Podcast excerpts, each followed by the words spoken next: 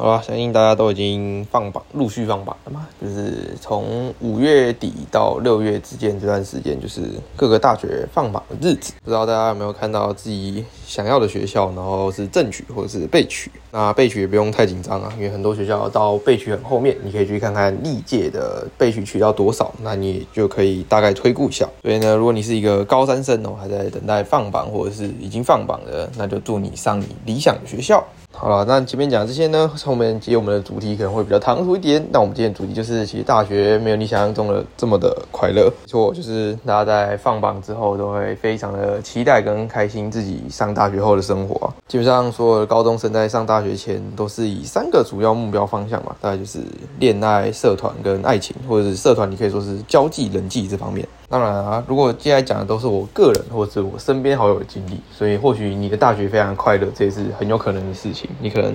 三件事情每一个都做得非常的好，然后大学生活非常的如意，这样这也是很有可能的事情。那么接下来就来分享我身边的人还有我的经验。首先呢，上大学前一定会有些幻想嘛，像是我第一天呢就要交到几个朋友，然后跟大家一起出去吃饭之类的。基本上这种事情是一定做得到的，因为大部分的人在一个新的环境都会想要赶快能跟一些新的朋友熟识啊，或者是找到自己的一个群体。就是我必须跟做上大学的人讲一下，这个群体。非常的重要，基本上你所有时间都会跟这个群体的人在一起。那我自己会尽量跟各个不同群的人都比较熟一点，这样遇到认识的同学。打招呼比较不会那么尴尬，不然很多大学同学其实你基本上都不会跟他讲到话啦。那自己本身呢，还是会有一个主要的群体，然后通常吃饭啊，跟平常聊天时间都是跟这群人在一起这样。然后我记得那时候开学第一天的时候，我就跟两个同学，然后一起去吃饭，就是因为一开始聊天就跟他们先聊天嘛，因为坐附近的人，之后就在吃饭之后聊天聊一聊，我就觉得我的理念或者是一些想法可能跟他们没有这么合。讲真的，大学要找到一个自己的群体是非常不容易。的基本上宿舍人会是一群，然后一开始开学的时候在一起的那一群人就会在一群，虽然也是有可能有很多变动的。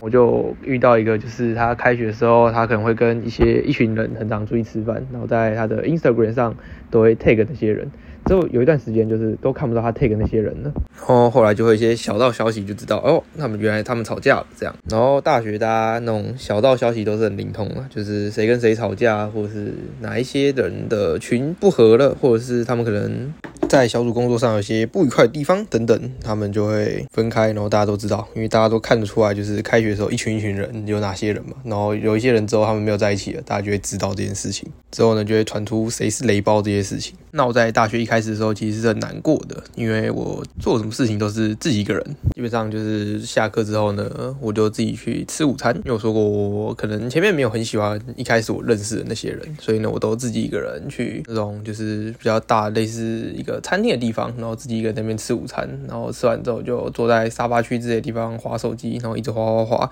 划到下节课上课，然后去上课这样子。其实，在前面这段时间压力是非常大的，就是是一种国高中比较没办法体会的感觉吧。因为大学大家都是没有那种营养午餐嘛，所以大家也不会在教室里面吃饭，中午时间大家都跑去学餐啊，或者是学校外面吃饭这样。然后我就只能自己一个人坐在一个旁边很多人啊，然后都是朋友三五成群在聊天的人。然后自己在那边打电动，然后自己一个人吃饭。那我觉得这也不是坏事啊，就是到大学还是要学会独立。人在高中啊或国中阶段的时候，就是大家都在教室里，所以比较不会有那种独立，然后没有朋友的感觉，或者是就是旁边总是会有人嘛。所以到了大学一开始体会到这种无力感的时候，那时候也是一直在思考说，嗯，我是不是应该转学，或者是该试着去与人相处之类的。之后就找到了一种很简单的方法，就是假装乐观。就是你永远都是保持着笑容，然后去迎合每个团体。虽然这样是还蛮可怜的，可是这是很实际的方法嘛。原本你不太喜欢的人，然后你就去跟他一起相处，都会就发现其实大家都蛮好相处的。其实有时候只是你自己心里有个芥蒂，就是你可能对于这个同学有刻板印象或成见之类的，就是你可能对他的印象你不是那么喜欢，但是他可能只是你的第一印象而已。之后你就发现其实他人也是还不错，或者是其实你还蛮喜欢他的。所以很多时候，只要放下心中的成见，就是事情都看得开了，心态会慢慢转正。随着时间的拉长，对于学习的无力感也不会这么严重了。应该说，我觉得是这样，就是随着在学校时间变长，你自然就会找到跟你比较合的人，然后你也会慢慢知道哪些人是比较讨厌的，所以。你就是会自动跟你比较好的那群人就会在一起，然后可能学习开始跟你好的那些人，不是最后跟你好的人。所以很多时候得失心不要太重，就是不要因为你跟某个朋友吵架，就是原本可能是你开学好朋友吵架，然后你就觉得很难过，然后一直难过下去。这样有时候真的就是他跟你不适合而已。就是大学就是找到跟自己比较合的人就是重点。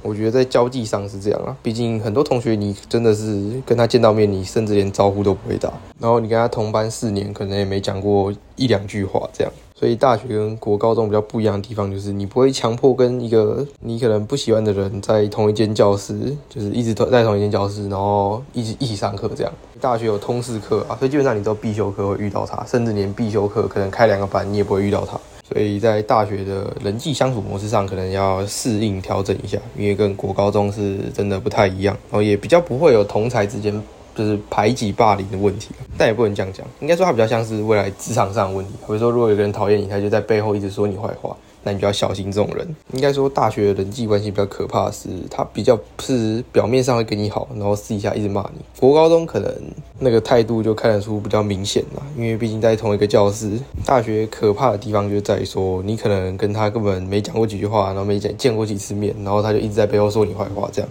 就跟未来职场上比较像。所以也可以算是社会的先修班。好了，聊完了这个人际关系之后，我们来聊聊爱情这个问题。好了，虽然不知道由我来讨论这个问题有没有说服力，毕竟呢，我是没有交过女朋友。但我觉得，就是其实大学呢，根本也没有比较容易产生爱情的因素。或许是因为我也都没有参加任何的社团，或者是那种联谊的活动、晚会之类的。但就我认识的人，基本上上了大学都不会因为你国高中就没有女朋友，然后上了大学机会比较多。反而是那些国高中就有交过男女朋友的人，上了大学比较容易交到男女朋友。所以我是觉得，如果你之前没有交过男女朋友经验，你上了大学不用保持太乐观的态度，因为我觉得是相处模式上的差异吧。我觉得有交过男女朋友的人，他就是比较懂得如何找到他自己的男女朋友，就另一半嘛。然后相处模式啊，或者是怎么去让别人喜欢你之类的，他可能也比较懂得怎么做。那对于我们这种没有经验的人呢，不会就是不会。当然你的状况有可能不一样，反正这就只是个。人经验的分享而已，不用太在意啦。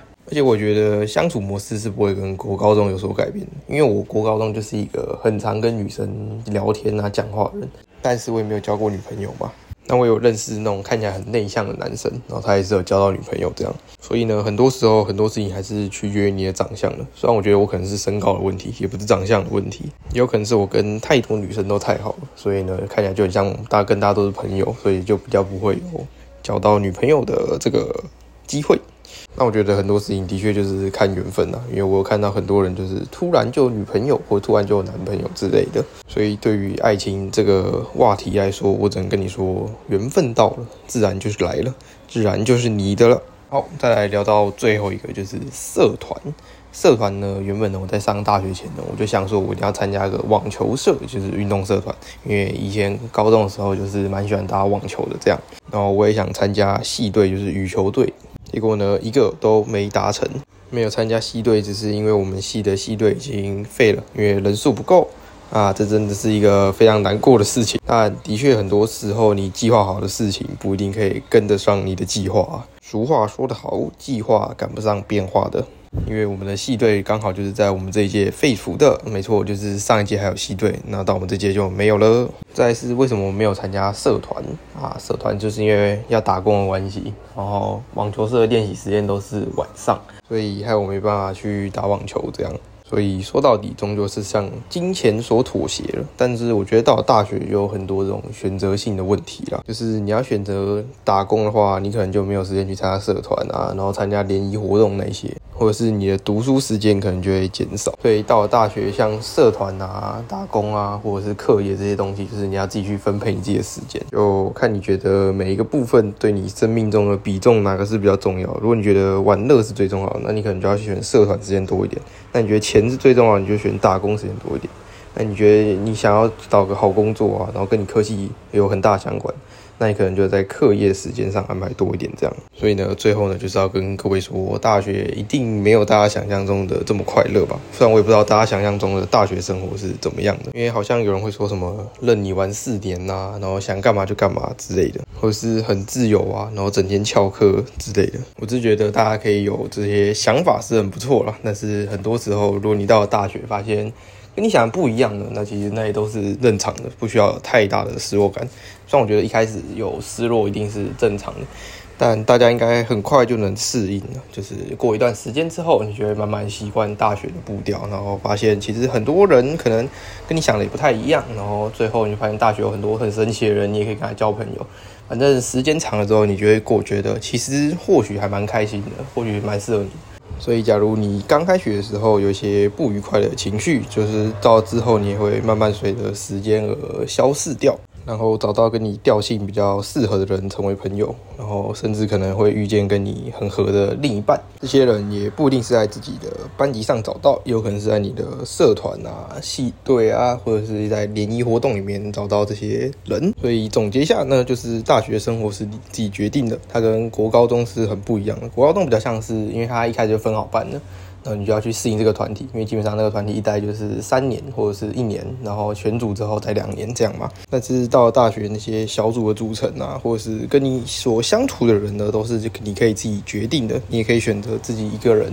因为有些人或许很喜欢自己一个人的感觉。因为我有认识的人，他大学的时候永远都是自己一个人，所以就比较不需要像以前那样去迁就这个班级，就是因为你要融入这个班级，你一定要适应这个班级嘛，就是你要跟着大家想法走。到了大学比较没有这种集体的概念，可能比较像是个人。当然有时候一些班级的上的事物要决定的时候，还是必须跟着班级走了。但大部分的时间活动都是你可以自己安排的。好啦，最后也祝你上你想要的大学，然后找到你所喜欢的或是你合适的朋友或是情人之类的。那今天这一集就到这边啦。如果希望我做什么主题，或者是有什么想要疑问的，都可以到我的 IG。以私讯我，然后我也可以告诉你我知道的东西。那我的 IG 名称就跟我的频道名称是一样的，这样。好，就这样，拜拜。